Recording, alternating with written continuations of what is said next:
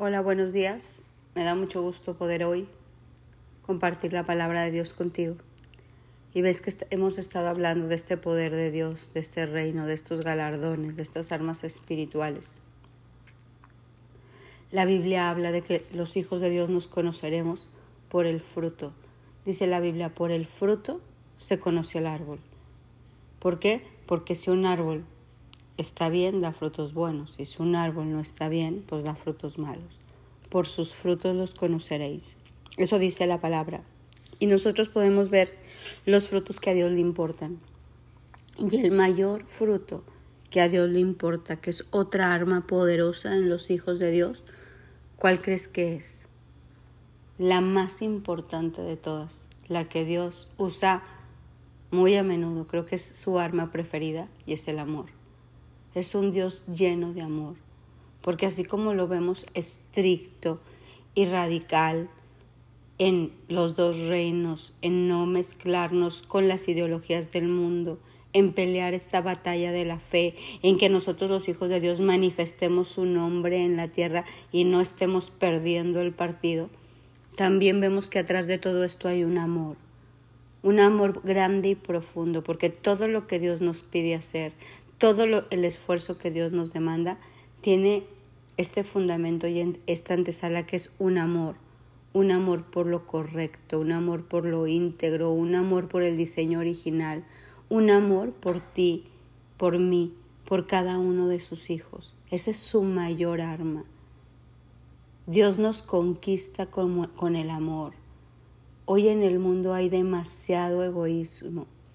Vivimos en un mundo que busca placer en lugar de ser. Vivimos en un mundo que primero es yo, después yo, al final yo. En un mundo que ama las cosas y usa las personas. Y se ha perdido esta calidad de amor. A ver, sí me voy contigo, pero, pero ¿qué me vas a dar? Sí, sí soy tu amiga, sí te acompaño, pero a mí qué me, qué me toca? Sí me caso contigo, pero a mí qué me va, qué beneficio tengo? Estamos siempre buscando el beneficio personal. Y Dios nos habla de una de las mayores armas para conquistar al mundo y es el amor. La Biblia dice en 1 Juan 4, ámense unos a otros. Queridos amigos, sigámonos amando unos a otros, porque el amor viene de Dios. Todo el que ama es un hijo de Dios y conoce a Dios, pero el que no ama no conoce a Dios, porque Dios es amor. Qué importante, ¿no? Pero qué línea tan delgada. Dios nos llama a amar a todos. Si tú te fijas en la historia de Jesús, Jesús amó a todos, al leproso, a la prostituta, al fariseo, al recaudador de impuestos, al ladrón, pero no se hizo como ninguno de ellos. Dios nos llama a amar a todos, pero jamás nos dice, hazte como ellos. Dice que ellos se conviertan a ti pero tú no te conviertas a ellos. No porque amo me voy a hacer como promiscuo, no porque amo voy a bajar mi estándar de calidad moral, no porque amo voy a bajar la guardia con Dios, porque mi primer amor es Dios. Nadie puede ocupar su lugar. Y de ese amor a Él es que yo puedo amar a otros, pero jamás hacerme en el pecado como otros. Dios mostró cuánto nos ama al enviar a su único Hijo al mundo, para que tengamos vida eterna por medio de Él. En esto consiste el amor verdadero, no en que nosotros hayamos amado a Dios, sino que Él nos amó a nosotros y envió a su Hijo como sacrificio para nuestros pecados. Queridos amigos, ya que Dios nos amó tanto, sin duda, nosotros también debemos de amarnos unos a otros. Esa es la mayor arma que Dios usa. Nos derrite con su amor, nos derrite con su presencia en nuestra vida y nos invita a amar a otros de la misma manera. ¿Sabes qué dice la Biblia? Dice, mis hijos se conocerán, no porque se saben todos los versículos, no por su fe, dice, por el amor que se tienen los unos a los otros. Hay otro versículo que dice, el amor cubre multitud de pecados. Qué importante poder amar, porque cuando uno ama de profundo, les quieres compartir. Quieres meterlos al reino. Quieres que disfruten las bendiciones que tú hoy tienes. Yo creo que mucho de lo que pasa en este mundo y de cómo los hijos de Dios estamos perdiendo la batalla en que la gente conozca a Jesús, en que las nuevas generaciones estén enamorados de Cristo, es porque nos falta amor al prójimo, porque estamos tan ensimismados que no andamos compartiendo de Jesús y sus bendiciones a todo el mundo.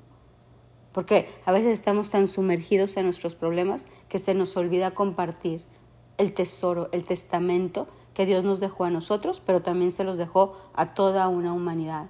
Un estilo de vida diferente. Por eso hoy quiero invitarte en esta mañana que tú uses esta arma, la más poderosa, que es el amor.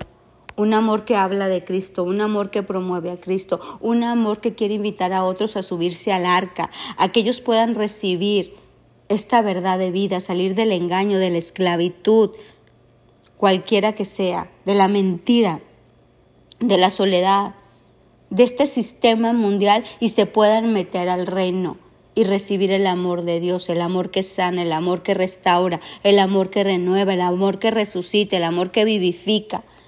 Nosotros tenemos que, que hacer dos cosas importantes. Amar a Dios sobre todas las cosas. ¿Y cuál es el otro mandamiento? Amar a tu prójimo como a ti mismo. Porque cuando uno ama al otro le quiere compartir su mayor tesoro.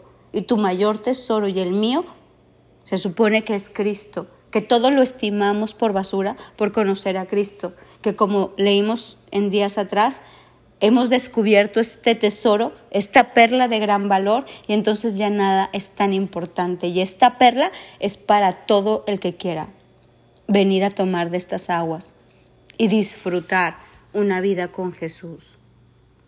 Hoy te invito a que tú puedas hoy llenarte de este amor de Dios y dile, Señor, dame tanto amor de ti para que yo pueda amar a mi prójimo y traerlo a este lugar de salvación.